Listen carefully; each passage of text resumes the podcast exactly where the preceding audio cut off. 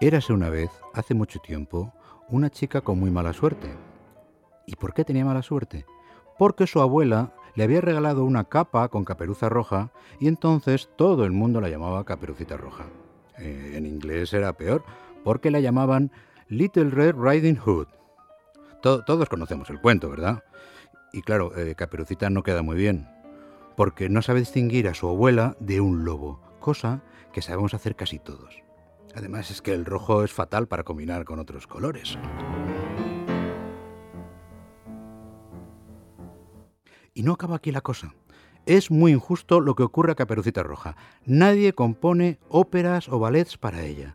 La Cenicienta, la Bella Durmiente, Cascanueces y hasta Pedro y el Lobo. Pedro, encima que es un mentiroso y no es ni la mitad de valiente que Caperucita, todo el mundo tiene cosas muy famosas y muy conocidas. Mientras tanto, Caperucita solo tiene un triste estudio para piano. Este que está sonando. Pues que sepáis que vamos a elegir la música más chula para ella. Ale, es más, vamos a usar música de la Bella Durmiente, del Cascanueces y todos esos enchufados.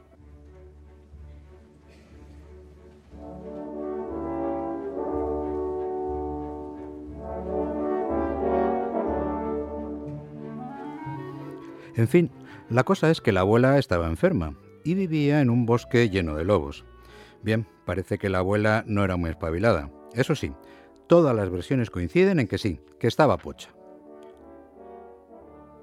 Entonces la madre le manda con una cesta con la merienda. Vamos, vamos a ver.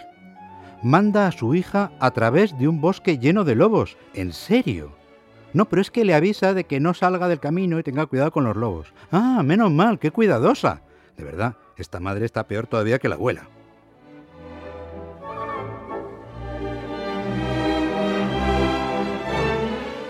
Otra cosa, ¿qué llevaba Caperucita en la cestita?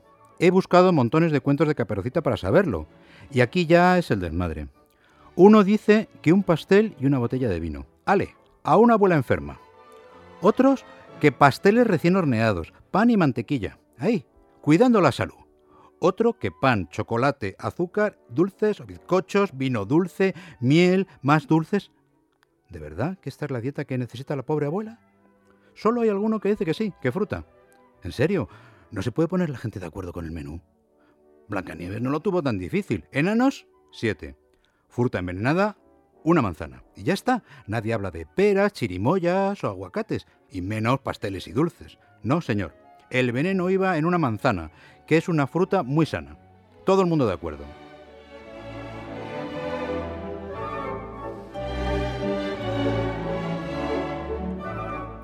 El caso es que la pobre caperucita salió con su cesta camino de la casa de su abuela. Y claro, como todo el mundo sabe, se encuentra con el lobo. La gente, la gente se empeña en que el lobo engaña a Caperucita y le sonsaca dónde va y dónde vive la abuelita. Pues no, el lobo sabe de sobra dónde vive la abuelita. Todos los lobos de la comarca saben que hay una chiflada que vive sola en el bosque. ¿Cómo fue la cosa de verdad? Así. El lobo estaba sentado a la sombra cuando vio venir a lo lejos a Caperucita. Tenía que prepararse. Se puso de pie, se alisó la ropa, carraspeó y se puso a cantar.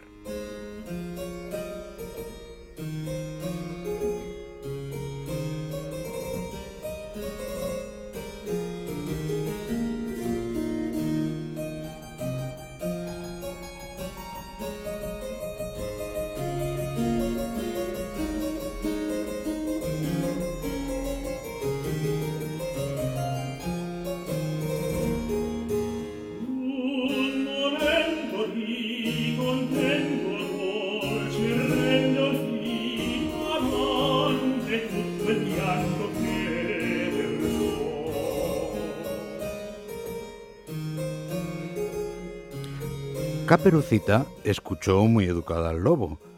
Cuando éste terminó, no sabía muy bien qué decir.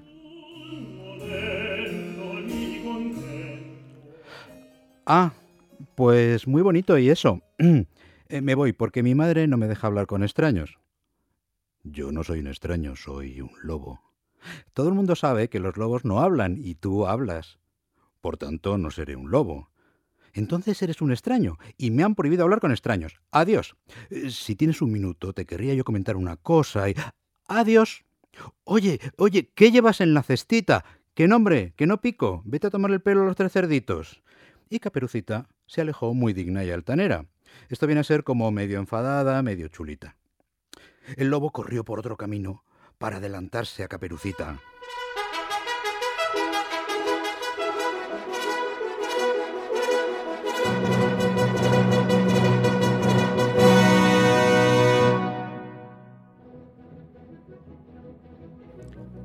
Estaba furioso. No es que no hubiera convencido a Caperucita, es que ni siquiera la había escuchado. Pues lo iba a conseguir de una forma o de otra. Por aquel atajo llegaría a casa de la abuelita antes y entonces llevaría a cabo su plan.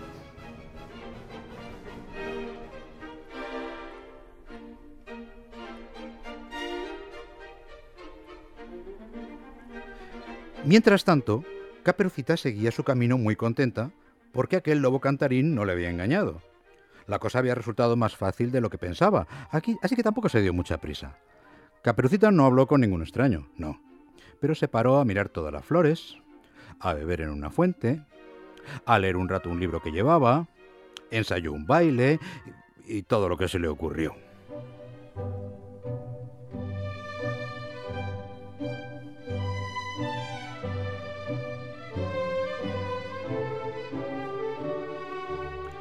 Lo cierto es que el lobo se podía haber ahorrado el sofocón de la carrera, porque llegó con tanto tiempo que se aburrió de esperar a la chica. Ya sabéis lo que viene ahora, ¿no? Se puso un camisón y un gorro de la abuelita y se metió en la cama esperando la llegada de Caperucita.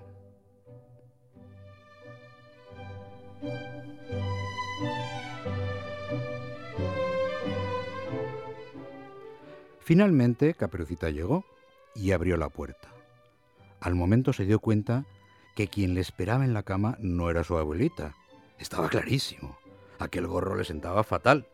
También tuvo algo que ver que asomaba la cola negra y peluda por un lado de la cama. Era el lobo cantarín y charlatán. ¿Qué podía hacer?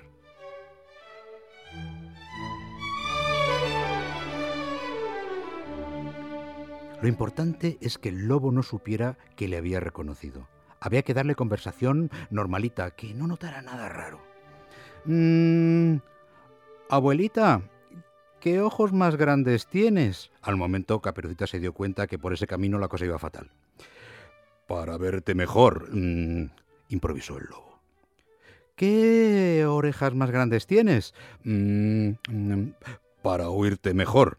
Eh, ¿Qué codos más grandes tienes?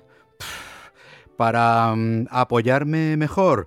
¿Qué bigotes más grandes tienes? Mm, para depilarme mejor. A Caperucita ya no se le ocurrían más cosas y sabía que no podía pronunciar la palabra fatídica. Dientes. El lobo se estaba poniendo muy nervioso. Vamos, Rica, ¿qué opinas de mis dientes? Pues opino que como los dientes de la abuela están en ese vaso de agua en la mesilla, tú no eres mi abuela. El lobo saltó de la cama, pero se hizo un lío con las sábanas, la manta y el camisón y acabó en el suelo. Caperucita aprovechó y rápida como el rayo le ató la manta alrededor y lo inmovilizó. Y ahora mismo vas a vomitar a mi abuela. Pero si no me la he comido, ¿qué tipo de salvaje te crees que soy? Está encerrada en el armario. Y mientras Caperucita rescataba a su abuela, el lobo se lamentaba.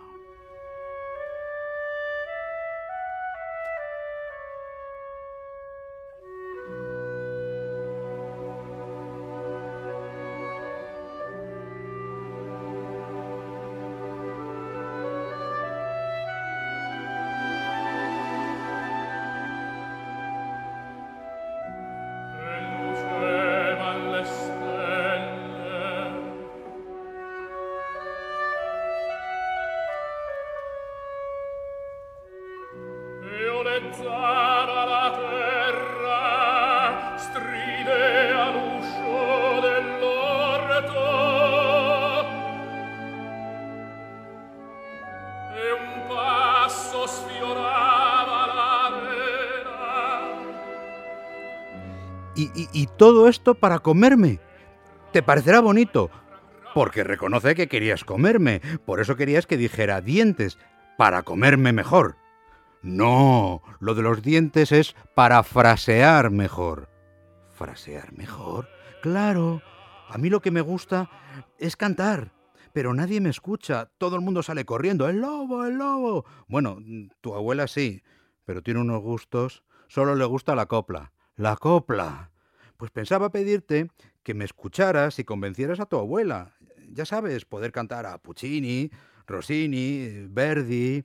Ya, ya, dijo Caperucita. Espagueti, ravioli, panetone. Es que a mí la ópera pichis pichis. Vamos, que te cuesta, si es muy chula.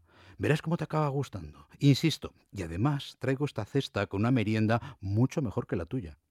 Caperucita miró la cesta y aunque quería mucho a su madre, reconoció que la merienda del lobo era mucho mejor y más sana, con sus ensaladas, pollo adobado a la plancha, pan integral y zumos de frutas.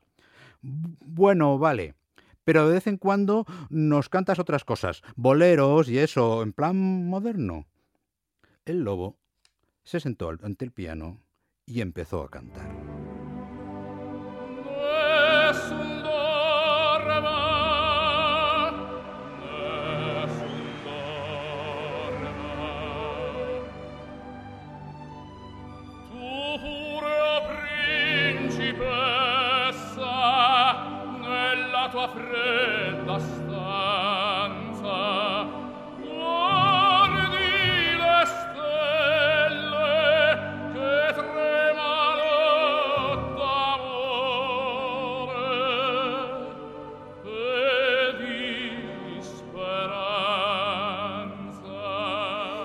Y allí se quedaron la abuela y Caperucita merendando tan ricamente mientras el lobo cantaba un aria tras otra.